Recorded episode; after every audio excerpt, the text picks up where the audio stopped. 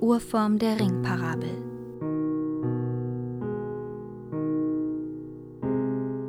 Von Giovanni Boccaccio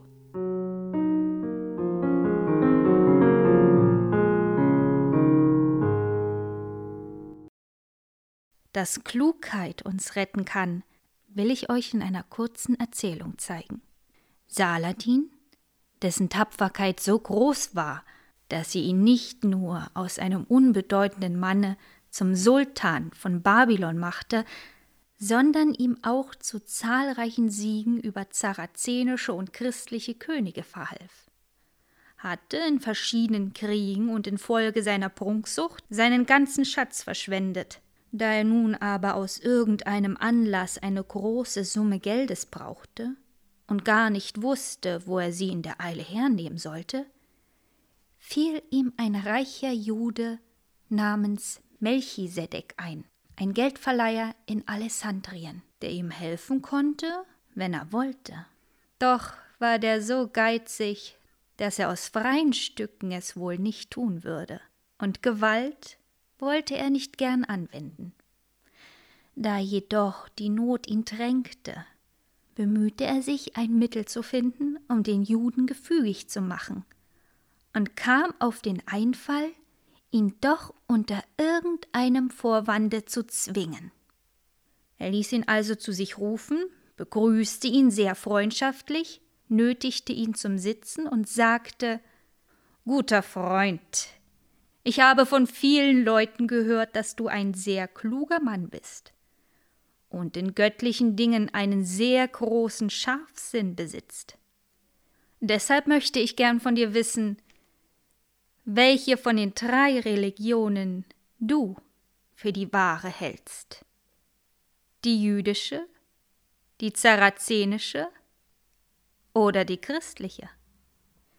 Der Jude, der ein wirklich kluger Mann war, erriet sofort, dass Saladin nur darauf ausging, ihn in seinen Worten zu fangen, um irgendeinen Streit mit ihm heraufzubeschwören, und erkannte, dass er keine der drei Religionen mehr loben dürfte als die beiden anderen, damit Saladin seine Absicht nicht erreiche.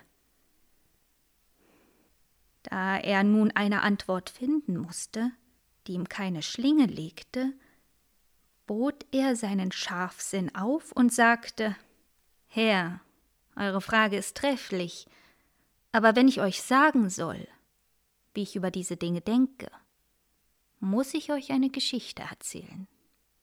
Oftmals habe ich, wenn ich nicht irre, von einem vornehmen reichen Manne gehört, der unter anderen Kleinodien in seinem Schatz auch einen sehr schönen und wertvollen Ring besaß, den er wegen seiner Kostbarkeit und Schönheit gern in Ehren halten und auf ewig im Besitz seiner Nachkommen wissen wollte.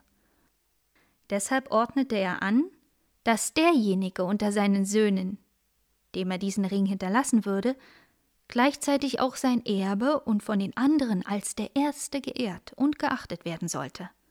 Sein Sohn, dem dieser Ring zufiel, machte es bei seinem Tode ebenso. Und so ging dieser Ring von Hand zu Hand viele Generationen hindurch. Schließlich aber kam er in die Hand eines Mannes, der drei schöne, tugendhafte und gehorsame Söhne hatte der alle drei gleich liebte. Und jeder der Jünglinge bat, der die Wirkung des Ringes kannte und danach trachtete, den Vorrang zu bekommen. Den Vater, der schon alt war, bei seinem Tode ihm den Ring zu hinterlassen. Der wackere Mann, der sie alle drei in gleichem Maße liebte und selber nicht wusste, wen er zu seinem Erbe machen sollte, sann darauf, alle drei zufriedenzustellen da einem jeden den Ring versprochen hatte. Er ließ deshalb von einem geschickten Meister zwei andere Ringe machen, die dem ersten so ähnlich waren, dass der Besitzer des Ringes kaum den echten herausfinden konnte. Als er seinen Tod nahen fühlte, gab er jedem seiner Söhne heimlich einen Ring.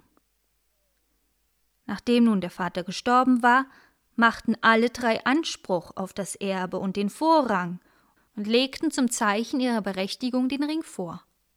Da aber sah man, dass die Ringe einander so ähnlich waren, dass man den echten nicht mehr herausfinden konnte.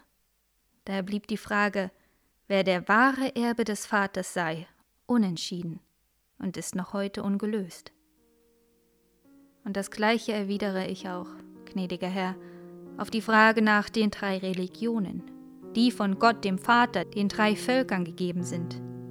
Jeder glaubt die Erbschaft des Vaters und die wahren Gebote in seinem Besitz zu haben. Wer sie aber in Wahrheit sein eigen nennt, ist wie bei den Ringen noch unentschieden.